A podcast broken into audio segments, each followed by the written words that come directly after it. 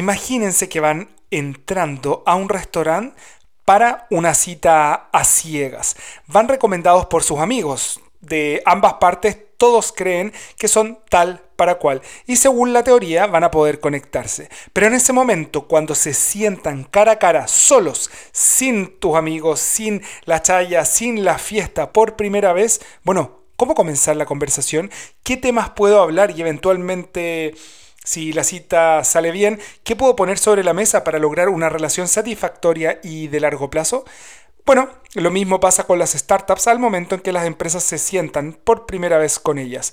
¿Cómo visibilizar lo que pueden ofrecer las empresas a las startups y viceversa? ¿Y cómo transmitir de manera correcta qué esperan de la relación?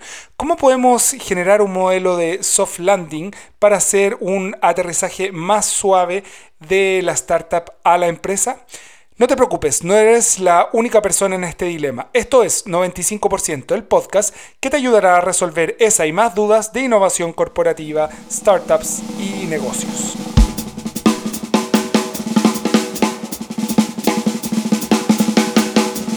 Para este capítulo tomamos prestado el concepto de soft landing. Como su nombre bien lo dice, es un aterrizaje suave que en general es aplicado a las startups cuando desembarcan en otros países.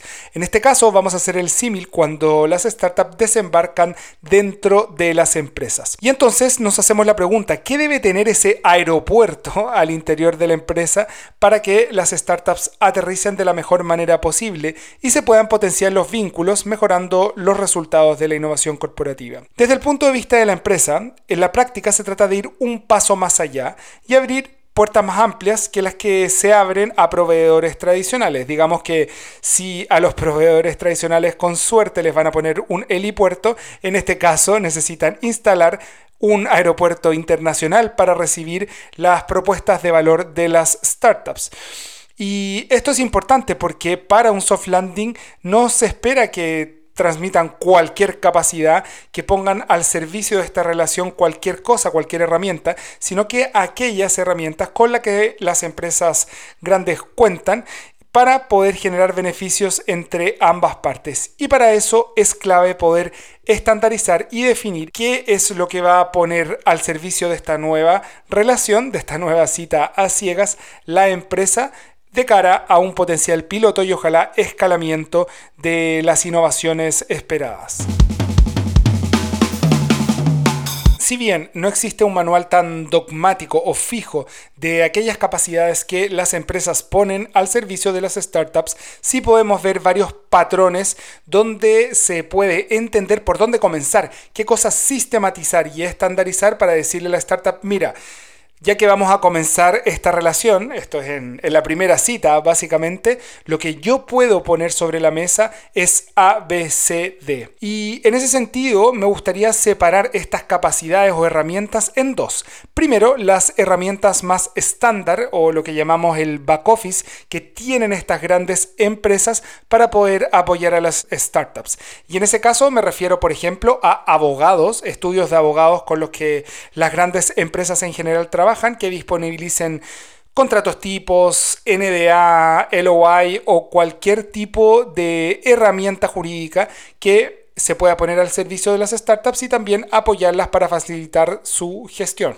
En segunda instancia, las comunicaciones en general, las grandes empresas tienen músculos de comunicaciones, marketing, diseño que claramente las startups no tienen. Y si es que hay alguna potencial sinergia ahí, tal vez la agencia de marketing digital, de diseño, de relaciones públicas que tiene la empresa, también podría generar un impacto positivo en la startup. Y finalmente, desde el punto de vista de las herramientas más tradicionales o back office, todo lo que tiene que ver con finanzas y contabilidad, desde si es que en algún momento la relación crece y fructífera, la gestión contable, la gestión de cobranzas o el análisis financiero de los flujos de la empresa. Esas son capacidades más estándar que en general todas las grandes empresas tienen.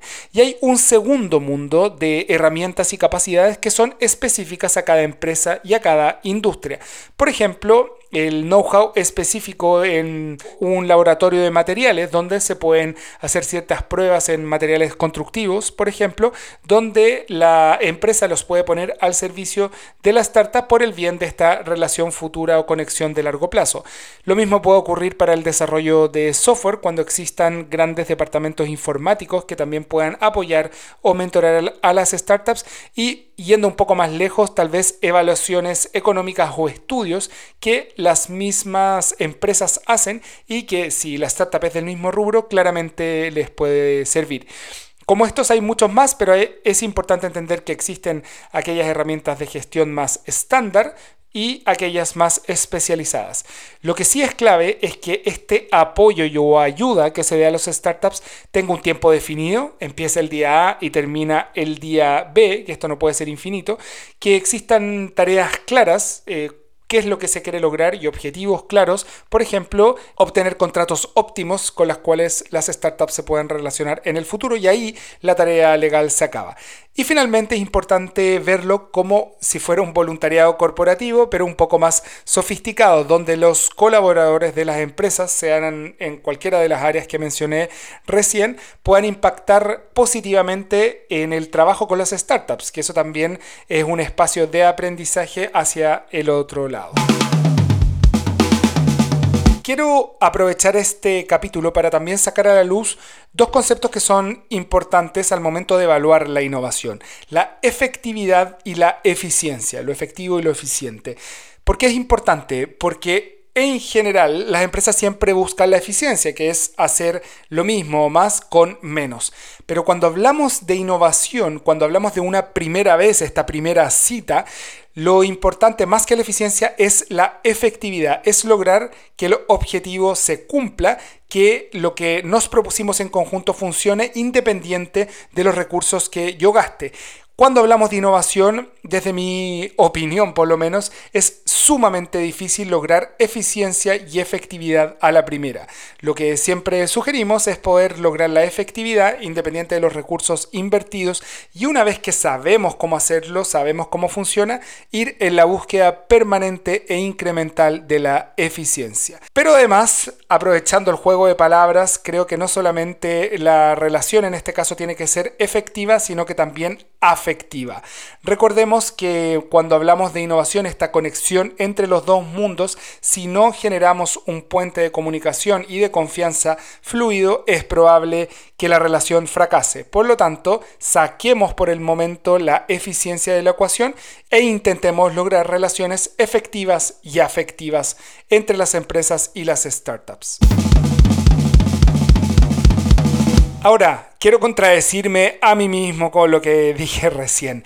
Creo que es un gran error que uno piense que cuando este corporate venturing ocurre, lo que se junta son empresas con startups, porque la verdad es que ambas partes están compuestas por seres humanos. Por lo tanto, lo que deberíamos hablar en estricto rigor es la conexión entre personas de la empresa con personas de la startup. Y por eso la afectividad, lo que mencionaba antes, es sumamente importante.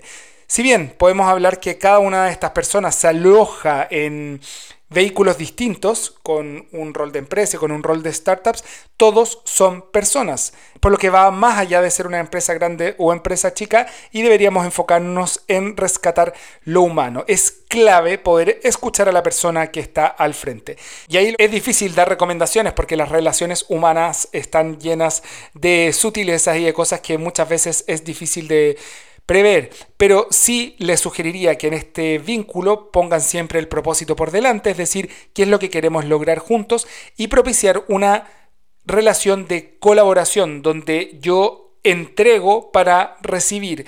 Aquí hay que sacarse ese winnerismo, ese voy a tratar de ser más inteligente que el otro y aprovecharme de la relación y hay que empezar a pensar desde el punto de vista colaborativo donde efectivamente damos para poder recibir. Porque cuando hablamos de innovación nos encontramos con una inversión a largo plazo donde todos ganamos si es que esto ocurre de manera correcta. Ahora, para que todo esto no quede en la teoría, vamos a llevarlo a una aplicación real. Para eso, tenemos un invitado muy especial que está viviendo de primera mano este proceso de vinculación. Adelante, Andrés Barros de Nutrisco. Muy bienvenido, Andrés Barros. Quiero que te presentes y le cuentes a nuestros auditores quién eres y qué rol juegas hoy en Nutrisco. Muy bienvenido. Matías, muchas gracias por la invitación. Un encanto para mí. Eh, presentarme, muy pocas veces me toca presentarme, pero lo, lo haré. eh, mira, mi, mi, vida profesional es interesante eh, y lo voy a vincular con el mundo de la innovación y el emprendimiento. Yo fui muchos años ejecutivo internacional del mundo del vino, viajé muchísimo creo que eso ha sido un, gran aporte en mi vida porque creo que las próximas generaciones no van a viajar tanto. Eh, al margen de eso, en paralelo, fíjate que yo me inicié en el mundo de las fundaciones, en el emprendimiento. Eh, tengo un hijo discapacitado con TEA y fundé dos fundaciones. Una que se llama Mírame, de inclusión escolar, y la otra se llama Descúbreme, que es la que eh, cuando vayan al Unimar pueden dar el vuelto en esa fundación.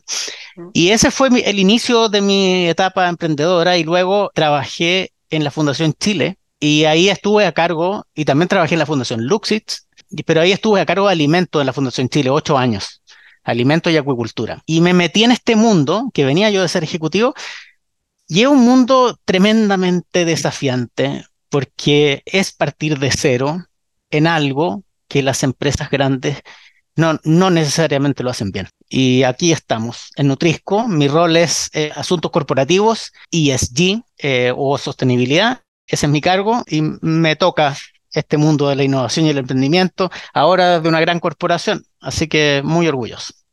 Oye, ahí Andrés, entiendo que para que también los auditores se hagan la idea de la magnitud, que Nutrisco es parte de un conglomerado, tiene varias empresas también asociadas, entonces si nos puedes contar eso para entender como la magnitud de la empresa en el mundo de los alimentos hoy. Bueno, Nutrisco es una empresa que nace hace un año nace al alero de empresas COPEC, parte del grupo Angelini, pero también dentro del grupo estaba el mundo pesquero, que tiene una, larga data. Las pesqueras, para que se hagan la idea, son de, los años 40, partieron las primeras, Pesquera Iquique, después una serie de fusiones que culminan en Horizon, una compañía que se llama Horizon, y eh, pero en el mundo de la pesca, nosotros fuimos migrando desde la pesca hacia los alimentos y culminó con la creación de Nutrisco, siendo el área pesquera una filial, otra área que era la comercialización, otra filial que es una distribuidora, y la verdad que la, luz verde para crear Nutrisco eh, nació de la adquisición de una nueva compañía en fruta congelada que se llama Valle Frío y nos llevó a una nueva industria. Y ese camino lleva más de un año y nos tiene acá, eh, muy orgulloso y muy inserto en el mundo alimenticio con un proyecto de largo plazo, ambicioso y con mucho entusiasmo. Oye, qué interesante porque es una, si bien se apalanca en, sobre hombros de gigantes, sobre, sobre empresas que ya llevan harto tiempo, se abre hace un año esta, esta nueva beta y así todo ya partió innovando con un modelo que es bastante innovador para el estado del arte, el corporate venturing hoy, que es este trabajo conjunto con startup. Entonces, yo quiero ir ahí directo al grano, porque hace un par de meses nos enteramos de que ustedes desde Nutrisco habían premiado Arcom, que es un emprendimiento súper eh, validado y que está impactando muchísimo acá en Chile, con un formato de apoyo. Entonces yo quiero que nos cuentes, Andrés, primero, ¿qué es lo que están haciendo con Arcom? Cómo nace esta iniciativa, eh, este premio y en lo particular, cómo es su día a día con Arcom también en este apoyo con ellos, considerando que son dos eh, animales, siempre hablamos de animales, súper distintos, como una gran empresa y una, y una startup. Eh, mira, interesante la pregunta y, quizás larga de responder, pero voy a hacerlo corto. Primero, en este mundo, en este ecosistema del emprendimiento y la empresa, convivimos seres humanos con grandes capacidades al margen de las compañías a las cuales pertenezcamos. Así que me desmarco del tema de ser grande o chico. Sí te diría que una corporación grande tiene muchos recursos y capacidades para llevar a un pequeño.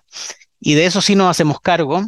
Entonces, la innovación es el centro de nuestro negocio. Las capacidades para generar innovación exitosa a veces no están dentro de las empresas. Y esa dinámica, nosotros y esas capacidades necesitamos rescatarlas del ecosistema, de otros. Eh, eh, y ahí el mundo del emprendimiento tiene un rol fundamental, porque el rol, eh, los emprendedores tienen agilidad, tienen un sentido de, sobrevivencia también, ¿ah? que lo hace hacer muchas tareas a la vez. Y bueno, y nosotros como empresa tenemos otras cosas, ¿ah? tenemos otras cosas como por ejemplo la administración, las políticas, también mucha experiencia acumulada en diversos ámbitos. Entonces, eso nos llevó a hacer un premio de innovación que no fuera meramente entregar dinero. hicimos una convocatoria, no la hicimos nosotros, la hizo Espacio Food and Service, y ese premio que lo entregamos en el Espacio Food and Service a los finalistas que ellos habían determinado, y ahí decidimos dar un montón de dinero, que es el premio, pero también un acompañamiento de 12 meses de ese emprendimiento. ¿Qué significa un acompañamiento? En que en la práctica es como si fuera una filial nuestra. Y ha sido una experiencia maravillosa. Eh, yo, yo hago un llamado a todos los empresarios de Chile que ojalá lo pudieran hacer, porque uno se da cuenta que a veces un emprendedor no tiene resuelto cosas que son tremendamente a la mano de solucionar para una, para una empresa. Por ejemplo, un contrato, por ejemplo, una factura impaga, o un llamado que, no sé, complejo, eh, eh, que uno está con empresas de comunicaciones, etcétera, y uno tiene a la mano toda esa respuesta, o abogados, etcétera. Entonces, ha sido una experiencia muy linda. Eh, interesante porque cuando tú me hablabas, me imagino una relación bidireccional donde ambos actores ganan y eso se llama colaboración. Eso es, no es eh, clientelismo, no es como una obligación, es un espacio de colaboración donde por un lado se ve valor en la startup, donde por otro lado se ve valor en la empresa y ahí fluye un ganar-ganar para ambos. Entonces quiero hablar justamente de la colaboración porque eh, Andrés, cuando nosotros nos conocimos y hace poquito y hablamos y me contabas todo esto, me hablabas de que también eh, participaban los actores que nombraste recién, participaba tal vez un área legal que ve contratos, un área de finanzas, un área de marketing. Entonces quiero entender cómo tú, Andrés Barros de Nutrisco, visibilizas la colaboración como una herramienta para hacer negocio hoy, no solamente a nivel interno, como es ahora, donde tú desde tu área colaboras con legal en cosas que tal vez no son de la pega de ellos del día a día. Segundo, estás colaborando con una startup, que es un animal completamente distinto. Y tercero, cómo colaboras con el ecosistema. No sé si otras empresas, no sé si eh, otros gremios, mencionaste Food and Service. Entonces, quiero, quiero cachar ¿Qué es para Andrés Barros colaboración y cómo se expresa eso en Nutris con estos tres layers, estas tres capas que te, comentaba? Mira, colaboración para mí es eh, contribuir desinteresadamente a un ecosistema sin perseguir el rédito individual o personal. Creo que el foco en que a un emprendedor le vaya bien está en ese emprendedor, no está en el beneficio de una corporación o una empresa que tiene su negocio ya establecido. Lo mismo opino para cualquier acto altruista. El altruismo se basa en que no existe ninguna contraprestación ni nada de vuelta. Tú genuinamente lo entregas. Ya. Dicho eso, lo que a mí me moviliza realmente, Matías, es que a la gente le vaya bien, que el emprendedor tenga éxito. Eso es lo que me moviliza, punto. Y como me moviliza eso, que, eso, que yo lo considero un valor, me, no me importa pedir ayuda no tengo vergüenza para pedir ayuda. Porque el otro al cual le pido ayuda también le pido lo mismo, que piense, o sea, le, pongo la misma vara, oye, cree genuinamente en tu contribución gratuita. Entonces, dicho eso, y voy a hablar, me voy a hacer cargo del tema de, los gremios y todo. Yo participo en, gremios, estoy en el directorio de AVE Chile, por ejemplo, que es un gran gremio. Bueno, nosotros este año en AVE Chile creamos eh, un propósito y estamos trabajando en el propósito y ahí estamos activamente trabajando en qué hacemos en forma conjunta, eh, altruistamente y desinteresadamente por la sociedad. Ahora, creo que las organizaciones tienen que tener propósito común, no la suma de individuos. Y dicho eso también, te digo que desde el punto de vista de los que nos convocan este minuto, que es el premio, cuando tú haces una convocatoria de, de emprendedores, nosotros la vamos a hacer el próximo año. Pero a mí, yo quiero sumar a los mejores emprendedores de Chile. Me sirven todas las convocatorias que existan en Chile, de toda nuestra competencia, porque nuestro interés último, genuino, es que al mejor emprendedor de Chile le vaya bien, muy bien. Y si lo convocó nuestra competencia, genial, pero el foco está en el emprendedor, no está en mí. Eso también eh, internamente, fíjate, yo te voy a decir, te voy a confidenciar una cosa. Este premio lo, lo, lo, partimos y yo la verdad que nunca pregunté internamente quién me iba a ayudar, pero...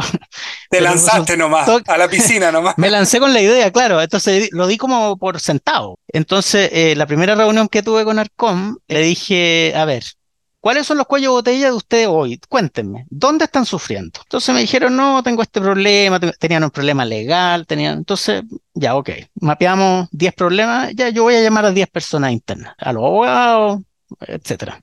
Y les, dije, oye, ¿sabéis que dimos un premio y, pucha, me tenéis que ayudar? ¿Cachai? O sea, nosotros lo dimos gratis, o sea, estamos ayudando gratis, ayúdame gratis. Y sabéis que toda la gente quiere hacerlo. Eso es lo, lindo de esta cuestión, porque tenemos las cosas en la mano y pucha, ayudar eh, no es tan difícil. Uno se puede hacer el tiempo, a veces no se hace el tiempo para tanta tontera, ¿cierto? Pero esto tiene un sentido propósito y para todos. Entonces, además yo les digo otra cosa, le digo, mira, si ayuda en esto y, y cree en la sostenibilidad, eh, está ayudando en tu negocio, es un, voluntariado en tu negocio, entonces eh, lo podéis reportar. como algo positivo. Entonces les digo así y se ríen en todo caso. Pero eso un poco, Matías. ¿Sabes qué? Eh, y, y, acá levantamos, te voy a dar un ejemplo. Eh, Arcom no había hecho nunca un plan de negocio. Entonces ellos nos dijeron, ¿saben qué? Lo que nosotros no teníamos idea cómo hacer un plan de negocio y no sabemos cómo proyectar, ¿no? Bueno, yo me acerqué a, Empresas Copec y bueno, el departamento de estudio de Empresas Copec me aceptó que hacerle un plan de negocio eh, a Arcom y vamos, y le estamos haciendo un plan de negocio.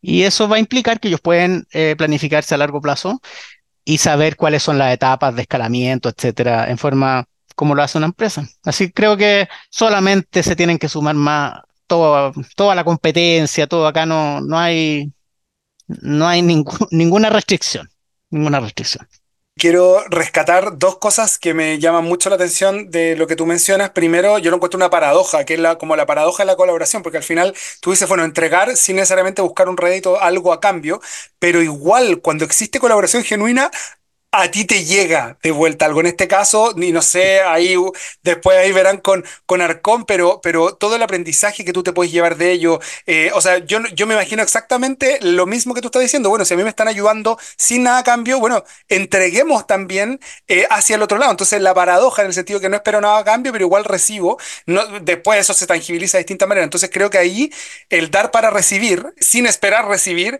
igual se genera un vínculo, no, no sé si afectivo es la palabra palabra, pero, que va más allá de la transacción. Y eso yo creo que es súper valioso lo que están haciendo ustedes. Y lo segundo, que me llama la atención, es que tú partiste bottom-up diseñando un programa. O sea, ya este, el 2024 vamos a tener una convocatoria Nutrisco, está perfecto, pero ahora tú partiste de abajo hacia arriba. Ya, ¿cuáles son los dolores? Que eso es, esto, eso es design thinking, es como diseñar con el cliente y en tiempo real. Entonces lo encuentro súper arriesgado, pero también súper valioso de poder lanzarse a la piscina. Entonces ahí ¿Tú nos podrías contar, Andrés, cómo se si es que está estructurado o lo que está estructurado? Porque hablaste de legal, hablaste de plan de negocio, habrá, no sé, contabilidad, ¿qué, ¿cuáles son estos puntos donde estoy, estoy llevándolo a los otros innovadores corporativos como tú, que están en otra empresa que nos están escuchando, que dicen, ya, ya, pero bacán, pero ese es el caso, pero cuéntanos cómo estandarizar tal vez un poquito más, o dónde hay patrones que las empresas también pueden decir, ya, pues entonces yo levanto al tiro mi equipo legal para que tenga todos los NDA tipos listos, para que tenga los contratos laborales listos, como si es que haya alguna pauta o algún programa. Sí, mira, mira, qué buena, qué muy buena pregunta porque existe la respuesta. Yo estuve a cargo de Maneis aquí mismo hasta hace, hasta hace seis meses.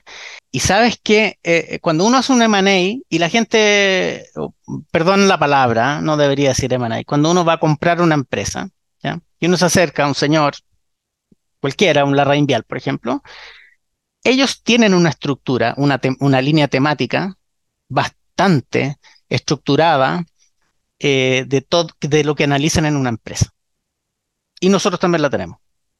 Y, siempre es lo mismo, son los mismos titulares. ¿Qué, te, qué recomiendo yo así práctico? Consíganse un teaser y copien los títulos y hagan la pega, aunque les salga mal. Y se teaser, teaser ahí, Andrés, enfocado en eh, como este programa, como cuáles son estos, estas temáticas. Bueno, copiemos de algún lado y después desarrollamos y vamos aprendiendo juntos. ¿Algo así? Claro. Eso, porque en el fondo, ¿qué pasa? Un teaser para los que no sepan, un teaser es un documento muy resumido que prepara un banco de inversiones para presentar una oportunidad a una compañía. Habitualmente tienen 10 páginas, una gran compañía en 10 páginas.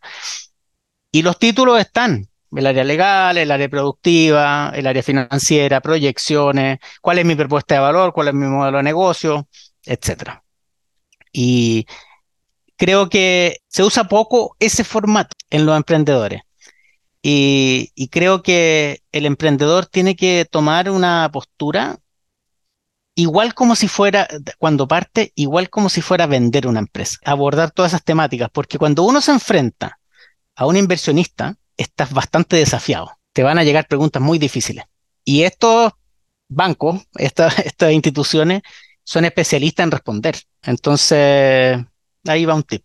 Perfecto, perfecto. De hecho, yo también en, esa línea, André, yo sé que es poquito, entiendo que el premio fue en octubre, en septiembre, eh, que se adjudicó. El... Eh, eh, sí, final de septiembre. A final de septiembre, estamos ahora en diciembre, son, son poquitos meses de trabajo en conjunto, pero quería ir hacia allá, hacia los aprendizajes que te ha dejado estos cuatro más o menos meses de trabajo con Arcom, desde el punto de vista interno, que me imagino que uno tiene que ser bien corazón valiente ahí para andar eh, convenciendo a alguien, sacarlo de su día a día dentro de la empresa y decirle, oye, ayúdame con esto. Y aprendizaje hacia afuera en el trabajo con Felipe y Natalia desde, desde Arcom. Entonces, si nos podéis contar qué aprendizajes has tenido, puede ser uno cada uno, puede ser, no sé, como, como tú queráis, súper libre, pero ¿qué decantas? tú de todo este ajetreo del premio, la plata, los servicios, ya, pero ya, ¿Qué es lo que está detrás? ¿Qué aprendizajes puedes llevarte tú en estos meses de trabajo? Bueno, yo quiero hacer un reconocimiento público y un agradecimiento público a Natalia eh, y a Felipe. La gente no sabe y ellos espero que no se enojen de decir que son matrimonio y tienen una niñita. Entonces, primero, eh, hacia mí, pucha, una etapa de crecimiento personal, de estar en contacto con una familia, en este caso, que debe ser el ejemplo de muchos de muchos casos, que a veces yo hablo con la Natalia y yo, no, que estoy en el colegio y, y oye, no tiene, no tiene empleados, entonces eh, eh, la hace toda, la hace toda. Y, y no sé cómo, cómo ellos, cómo tienen tiempo. entonces algo muy, eh, de verdad, uno lo compara con la vida de uno, con la mía, pucha que tengo la fortuna de, de, de, de disponibilizar de mi tiempo y tener horario. Ellos están 24/7 en todas, en todas. Y eso, lo rescato, ¿sabes qué? Es como un cable a tierra. Así que, y son un tremendo ejemplo, porque ambos tienen que administrar las prioridades. Y también me dado cuenta de otra cosa que te voy a decir, que, que el día a día de un emprendedor, y eso sí que es un aprendizaje nuevo, la cantidad de tiempo dedicada a temas que no son el centro de tu negocio eh, es infinito. Onda, pago impuestos, hablar con los abogados de la claro, que se cayó el internet en la oficina. Claro, la cola del internet, eh, eh, que sí, no te quieren atender porque es pyme, no sé, o sea, el banco que, que, te llamó por no sé qué cuestión, es, es, infinito. Y esto que, que de, de, partir la primera reunión diciéndome a ver cuál, qué son las cosas que te aprietan, tiene un fondo, ¿ah? Nosotros no somos nadie para cuestionar el negocio en que están. Entonces, porque ellos son los inventores ellos son los que lo impulsan. Lo que sí, en el fondo, podemos hacer es apoyarlo. Entonces, cuando te, dicen tu dolor, eh, eh, y dime cualquiera, ¿eh? me podrían haber dicho, por ejemplo, oye, tengo que despedir personas, no sé. ¿Cómo se hace? perfecto, abordemos ese tema. Uno pasa a ser como un buen soporte sin matar el entusiasmo y las capacidades y lo que ese emprendedor está entregando al ecosistema. Uno se siente muy eh, grato al focalizarlo en lo que realmente van a aportar al país y liberarlos de una carga que es para todos latera y, ¿me entiendes? Entonces, nuestro rol es como eso, Oye, está muy buena la reflexión y de hecho te voy a dejar agendado para el próximo año, para que en esta misma fecha tengamos la conversación, porque la parte de la escala es la que y me gustaría que nos contaras después de, porque lo que estáis mencionando es valiosísimo, yo creo que es una conexión genuina con personas, o sea, los emprendedores, yo creo que estamos todos medio locos en el sentido de asumir el riesgo que se asume y todo lo que tú dices, pero la pregunta es, claro, es cómo poder escalarlo. Y eso tal vez lo hablamos el próximo año después de, después de que hagan la convocatoria, porque cómo mantenemos esa esa vinculación que yo te veo cuando hablas de ello y es como súper admirable, como súper inspirador. ¿Cómo hacemos eso por 5, por 10? O tal vez la respuesta es no, tal, vez la respuesta es no podía hacerlo por 300, tenéis que hacerlo como en un, en un límite humano que te permita generar esos vínculos. No lo sé, no lo sé, no tengo, no tengo la respuesta. No, pero mi este proyecto personal en esto en todo caso, Matías, es que tú, yo y, muchos otros eh, seamos una red de apoyo. ¿ah? Buenísimo. ahí, por ahí va la escala. Por, ahí va la escala entonces. y esto no tiene nombre. Esto es en beneficio de otros. Una teletón. Una teletón de, de gestión de apoyo a gestión. Una teletón de gestión. Mira, eso te lo voy a sacar para el posteo de LinkedIn. Hashtag una teletón, una teletón de gestión. La teletón de apoyo a la gestión. Excelente. Oye, Andrés, para ir cerrando, los principales auditores del podcast 95% son innovadores corporativos. Las temáticas que tratamos acá son súper de, cómo hacer innovación, cómo tratar emprendimiento, cómo hacer corporate venturing dentro de grandes corporaciones.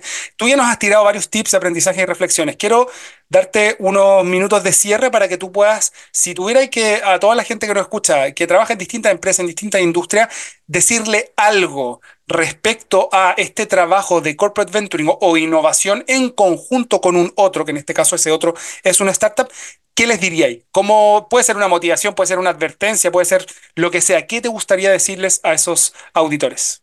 Me gustaría transmitirle a todo este ecosistema de innovación interna o externa, eh, innovación abierta y también de emprendimiento o intraemprendimiento también, que toda innovación tiene que ir de la mano de una necesidad real del mercado. Estamos hablando del mundo empresarial. Ojo que eso a veces se pierde. Cuando uno se enfoca en el mercado, y ahí voy a una reflexión que, que hago de las dificultades que me toca con los emprendedores. Cuando uno tiene en el, mercado como prioridad, te focalizas en tu costeo y te focalizas en tu, en tu escalabilidad. Son dos variables que no tienen que ver con la genialidad de la idea, tienen que ver con el día a día. Habitualmente el costeo hay que revisarlo con los emprendedores. Yo, yo le dedico tiempo a eso, al costeo. Para ¿Por qué? Para llegar a precio al mercado. Y segundo, la escalabilidad, ¿por qué? Porque no es, no es lo mismo estar vendiendo en un lugar X a salir a vender a los supermercados. Y la escalabilidad conlleva excelencia operacional, conlleva calidad, estándar, etc. Ese mensaje sería el principal. También lo extiendo a la academia. La academia y también lo extiendo los medios también. Yo eh, hace poco incorporé eh, como stakeholder relevante en el emprendimiento eh, los medios de comunicación y creo que los medios tienen que hacerse parte no como una forma transaccional de las empresas, sino también ellos tienen que tener una pauta en beneficio que difundan herramientas en beneficio de los emprendedores. Y mucho éxito van a tener si tienen el mercado primero. Excelente, excelente. Oye Andrés, te quiero dar las gracias. Creo que nos llevamos muchos aprendizajes, muchos tips y reflexiones para darle vuelta en, durante este fin de 2023 para el trabajo con Startup y te deseo todo el éxito del mundo para lo que se viene y ojalá que este espíritu que tú estás promoviendo siga creciendo no solamente en Nutrisco, sino que en los partners y en las startups que puedan sumar durante el 2024. Muchas gracias Andrés. No, muchas gracias Matías y te felicito por tu programa y también por tu, por tu labor profesional. Si tú eres una tremenda persona eh, profesionalmente y muy destacada en el ámbito del emprendimiento, así que un gusto estar contigo. Excelente, muchas gracias Andrés, un abrazo. Chao, chao. Pues. Chao.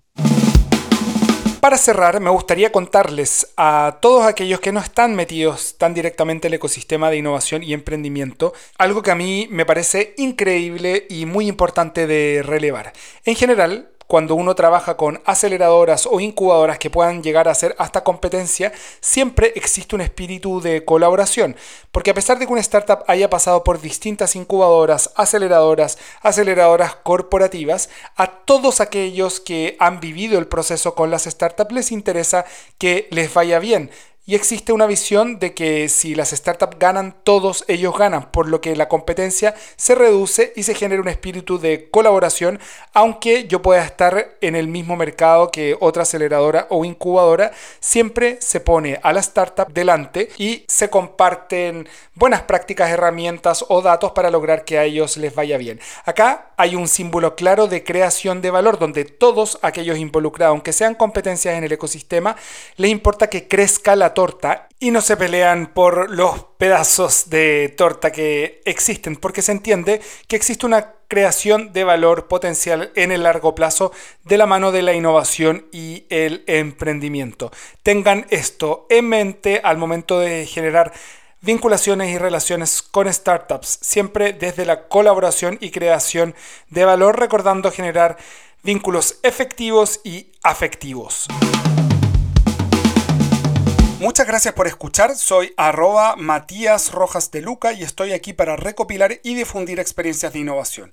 Y recuerden, no existen recetas para emprender ni para innovar, sino que es un camino a descubrir desde la práctica. Mi misión es darte herramientas para que puedas recorrerlo de la mejor manera posible. Todo esto desde experiencias reales vividas en más de 13 años de recorrido en el mundo de la innovación. Feliz de escuchar toda la retroalimentación, felicitaciones, críticas o complementos en el posteo de LinkedIn correspondiente a este capítulo. Ojalá puedan ponerle like y seguir el podcast para ayudarme a llegar cada vez a más personas. Hasta la próxima.